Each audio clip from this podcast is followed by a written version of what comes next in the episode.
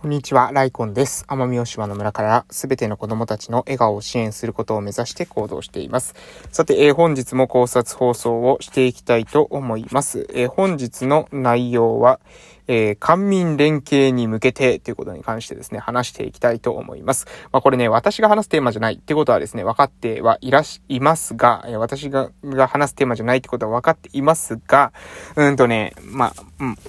話します。話すんかいっていうね。話すんかいとか、話すテーマじゃないと分かっていますが、話しますっていうね。分かっているけどやっちゃいますみたいなね。やめられない、止まらないみたいな感じですね。はい。ということでやっていきたいと思います。はい。官民連携に向けてなんですけども、え住民主体の、え運営っていうことをね、もう官民連携、官民連携って言ってね、え地域、住民参加とか、住民参画とかですね、えー、ね、え、一体となって、官民一体となってみたいなことをですね、もう、その様々なね、地方においてですね、えー、言ってますよね。えー、ね、これからはですね、官とか公、えー、いわゆる行政、え、が全てをこう決めていくわけではなくてね、まあ、役所が、えー、何でもかんでも、え、決めていくわけではなくて、住民に、えー、参加してもらって、で、その上で住民と一緒になって、えー、ね、運営していきましょうと、地域運営を考えていきましょう、みたいなことをですね、えー、言ってるわけなんですよ。で、えー、言ってますよね言ってるってことは皆さんご存知ですよね。で、その上で、うん。じゃあどういう風にしていったらですね、その住民主体の運営が行えるのかということを考えていく必要があると思ってるんですね。え、それは、それを、じゃあどういう風にして、え、住民主体のですね、えー、運営を行っていくのかというと、うん。私はですね、え基本的なスタンスはですね、えー、褒める、そして、え後方支援をする、そして、謎の要望をしないってことをね、官が徹底するってことがですね、私は非常に重要なんじゃないかなと思います。これはどういうことかというと、住民主体の活動っていうのはですね、実はね、アンテナを張ってれば地域で起きてるんです。うん。これはね、もう間違いなく言えます。え、地域でね、ちっちゃいことでもですよ。ちっちゃいことでも何かね、住民が、えしてる活動っていうのあります。で、そのね、小さな活動をですね、見落としたらダメなんですね。小さな活動をアンテナを張ってですね、その地域で起きている、え小さな活動であったとしても、それを取り上げる、そして目を向ける、えー、そしてそれに対してですね、褒める。その活動をとにかく取り上げる。そして、え後方支援をする。応援をする。えー、その上で、謎のね、要望とか、規制とかがあるのであったら、えー、そこからね、そういう、えー、なんか規制とか、え、を撤廃していく。なんか制限があるんだったら、そこの制限の方を、えー、行政が、え、どうにか工夫して乗り越えられるようにサポートしてあげるってことが、えー、非常に重要なんじゃないかなっていうことが、を私はですね、今、え、地域で、え、働いていて感じるところでございます。え、これがね、できる自治体、これ簡単なことなんですけど、単純なことなんですけど、ここがね、できないんですよね、なかなか。じゃあなぜできないのかっていうことなんですけど、えまずですね、えー、地域にですね、アンテナを張って地域で起きている情報をキャッチアップしてくる、ピックアップしてくるっていうこと自体がそもそもできない。で、それなぜかっていうと、えー、役所の人がですね、役所にしかいないんですね、基本的に。えー、出てる人もいるんでしょうけれども、ね、その人たちが、なんかね、入り方が変なんですよ。その地域への入り方が、なんかちょっと、役所の人です、みたいなスタンスで入っちゃうんですね。そうじゃなくてですね、同じ住民ですよね、みたいな感じで入る方が、私はね、もっとね、地域にある小さな情報も、えー、拾い上げるっていうことができるんじゃないかなと思います。だから、なんか役所です、役場です、みたいな感じでですね、入っていくと、これはもう地域の人からしたらですね、なんか役場の人が来たっていう風にしかならないわけなので、そうではなくて、〇〇ですっていうね、私はもうよく栄ですって、まあ、地域おこし協力隊っては言いますけれども、それは地域おこし協力隊っていう言葉自体がまだそんなにね、その、悪いイメージがないっていうか、手垢がついてないから言うんですけど、役所とか役場って言うと、それだけでね、なんか、あ、なんかちょっと何かを取り締まるために来たのかな、みたいな感じの雰囲気、イメージをね、与えるわけなんです。なので、わざわざね、そういった言葉を使う必要はないんじゃないかなと思います。えー、どういう風に、えー、相手とのコミュニケーションをスタートしたら、相手が心を開いてくれるのかってことを考えておく。常にその、そこに意識を向けておく必要があると思うんですよね。そうすれば、わざわざね、そういう言い方をしたらですね、相手が萎縮するかもなとか、意見言いにくいかもなとか、心を開かないかもな、みたいなことに、え想像することができれば、そこに想像すれば、うーん、多分ね、あの、言わないで済むと思うんですよね。あまりこう、えー、余計なことを言わないで済むっていうんですかえー、と思うんですよ。なのでね、そこね、ぜひね、気をつけていただきたいなというふうに、えー、私は感じています。で、えー、住民主体の、えー、運営っていうのを目指すのであれば、えー、褒めて、えー、広報支援をする。そして謎の要望を出さない。まあ、褒めるっていうのはまずはね、あの、褒めるも何もですね、まず地域にアンテナ張ってないとね、褒めるポイントも見つからないわけなので、えー、何もないとかね、地域の人は何もしてくれないとか、住民は何もこうだとかっていう前に、本当にそうかと。えー、果たして地域にどれぐらい、あの、アンテナを張ってるんだと。ね、えー、仕事忙しいのわかりますよ。仕事忙しいからいけないとかっていうのわかりますけど、じゃあ、どういう風にしたらその情報をキャッチアップできてくる仕組みが作れるかってことをですね、これ知恵を出してね、考える必要があると思うんですね。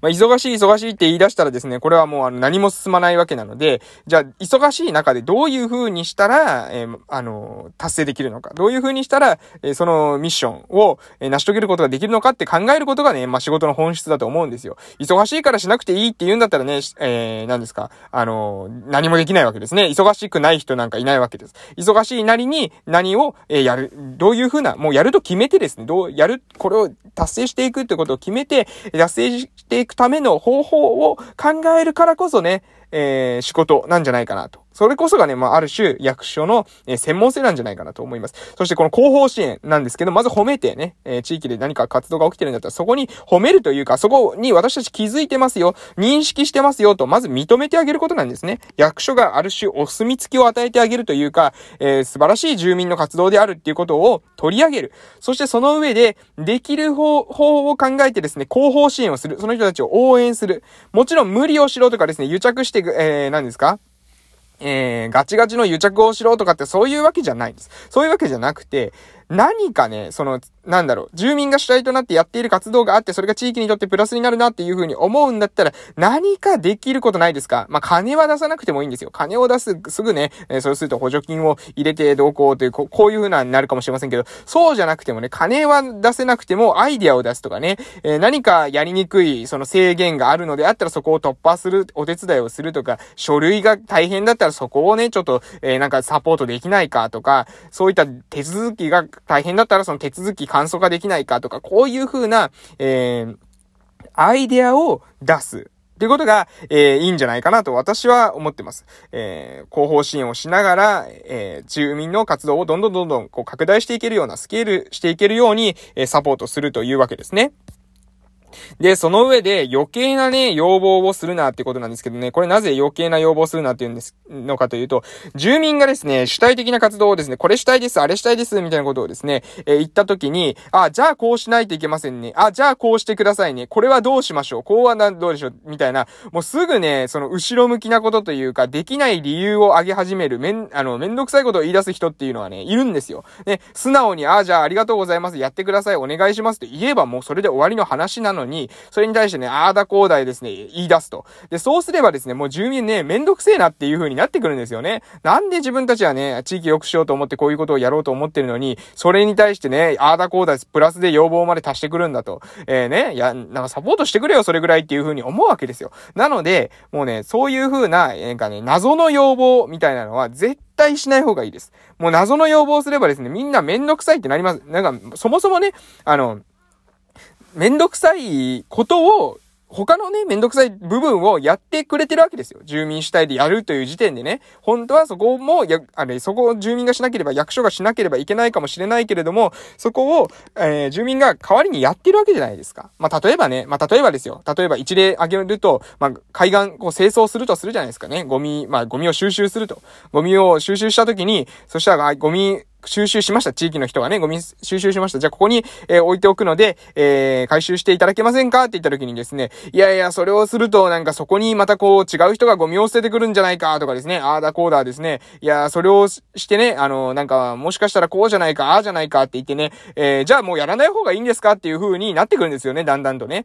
そうじゃなくてね、あの、わかるんですよ。じゃあ、ゴミをね、例えば海岸清掃をして、海岸のゴミをここに置いてたら、それをまた海岸の観光客がね、海岸に来て、で、その後に、あ、ここにゴミ置くのかなって思ってゴミを置いていくかもしれないと。ね。えー、だから、えー、どうしようっていうことなんですけれども、そんなことはね、役所で考えることなんですよね。じゃあ、どういう風にしたら、そういう事態にならないのか。なんか自分たちがですね、そこになんかポストを置くとかね、えー、ポスターを貼るとかね、えここに、あの、置いてあるゴミっていうのは、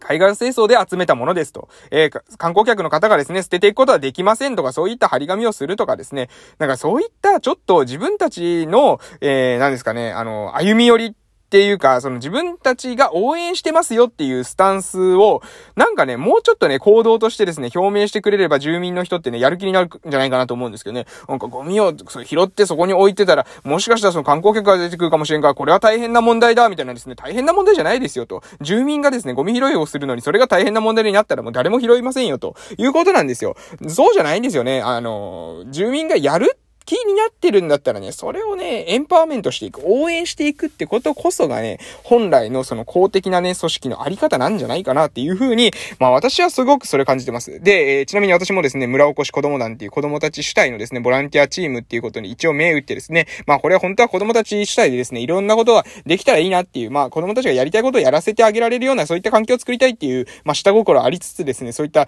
組織今作ろうとしてますが、